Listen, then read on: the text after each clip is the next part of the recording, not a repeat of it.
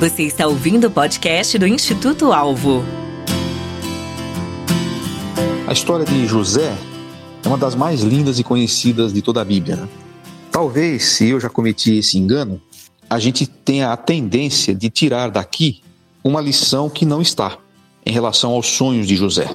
Muitas pessoas leem esse texto e dizem assim: siga seus sonhos, sonhe o mais alto que puder, e aí depois Deus vai fazer você concretizar seus sonhos. Mas essa não é uma lição válida.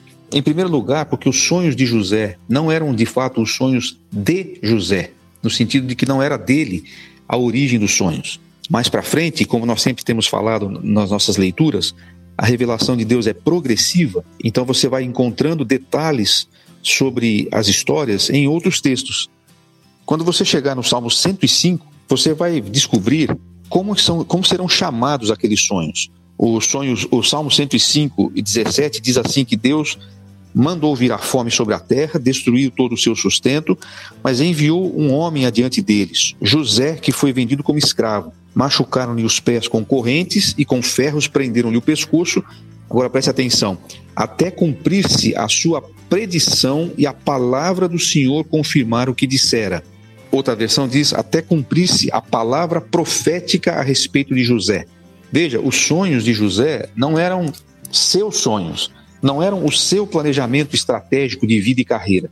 Os sonhos de José eram uma palavra de Deus para a vida de José, eram o propósito de Deus para a vida dele. A lição que nós temos aqui não é sonhe mais alto que você puder. Nossos sonhos pessoais nem sempre são confiáveis.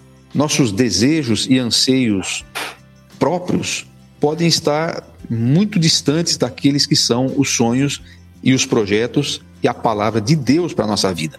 A lição que a gente aprende é que quando nós cumprimos o propósito de Deus na nossa, na nossa vida, o melhor vai acontecer, ainda que no meio do caminho muitas coisas difíceis aconteçam.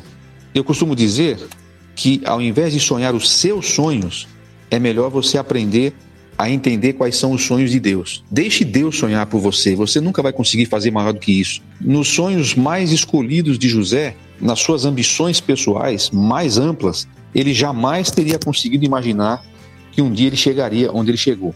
Agora você percebeu como o texto vai pontuando o fato de que Deus estava com ele. Deus estava com ele. Uma pessoa que é membro aqui do nosso canal, a Elza Pompeu, notou uma coisa nas leituras dos primeiros 30 capítulos de Gênesis. Várias vezes vai acontecer a expressão e o Senhor lembrou-se de. O Senhor lembrou-se de Noé lá na arca. O Senhor lembrou-se da mulher de Jacó que não podia ter filho. E, e aí deu-lhe um filho. E é interessante essa expressão. E o Senhor lembrar-se de não significa que Deus se esqueceu de alguém, mas significa de que de uma forma específica, de uma forma especial, Deus agiu em favor de alguém. Na história de José, Deus também se lembra de José, embora essa expressão não aparece ali, mas aparece várias vezes a expressão que alguém se esqueceu de José. O padeiro e o copeiro se esqueceram dele. Ficou, ele ficou dois anos depois de, de fazer a interpretação daquele sonho e ninguém se lembrou dele. As pessoas se esqueceram dele, os seus irmãos tinham se esquecido dele, todo mundo tinha se esquecido dele, mas Deus não tinha se esquecido dele. José tinha todas as possibilidades, tinha todas as as desculpas para ser uma pessoa traumatizada, desequilibrada. Ele foi rejeitado, ele foi vendido, ele foi traído, ele foi traído por seus irmãos, depois foi traído pela mulher de Potifar, foi injustiçado e tinha tudo para ser uma daquelas pessoas que, que repetem a, a fala da hiena do desenho: ó oh, céus, ó oh, vida, ó oh, azar. Mas ele estava na sua vida perseguindo a palavra profética de Deus sobre sua vida. Isso significa que ele sabia que tinha algo mais, apesar de todas as circunstâncias, todas as intempéries contra a sua vida, ele podia seguir. E a grande lição que salta aos olhos para mim quando eu penso em José é que quando a vida fica difícil, e sempre há de ficar, nós temos duas opções: sentar, reclamar, buscar alguém a quem culpar. A outra opção é seguir em frente trabalhando e fazendo o melhor. Onde José passava, ele era destaque.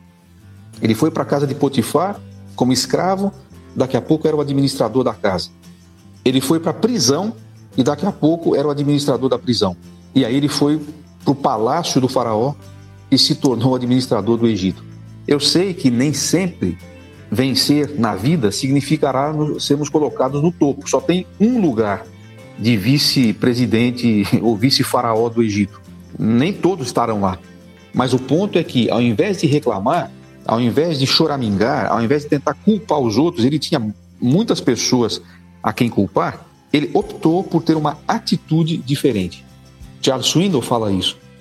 A vida é 10% circunstâncias, 90% atitude. Não é o que acontece com você que importa, é o que você faz com aquilo que acontece com você.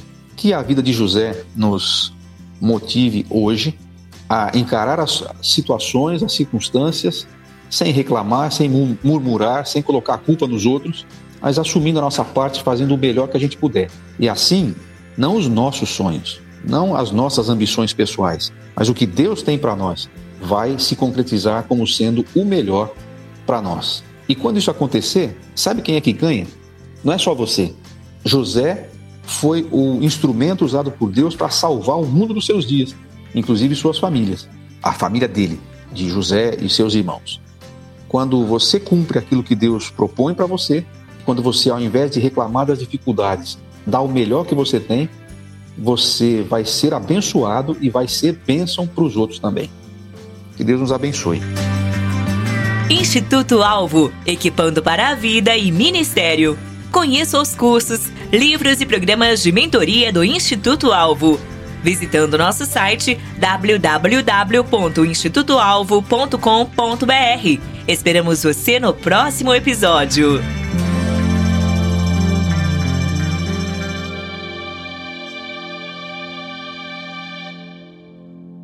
Este episódio foi editado pela Nabecast.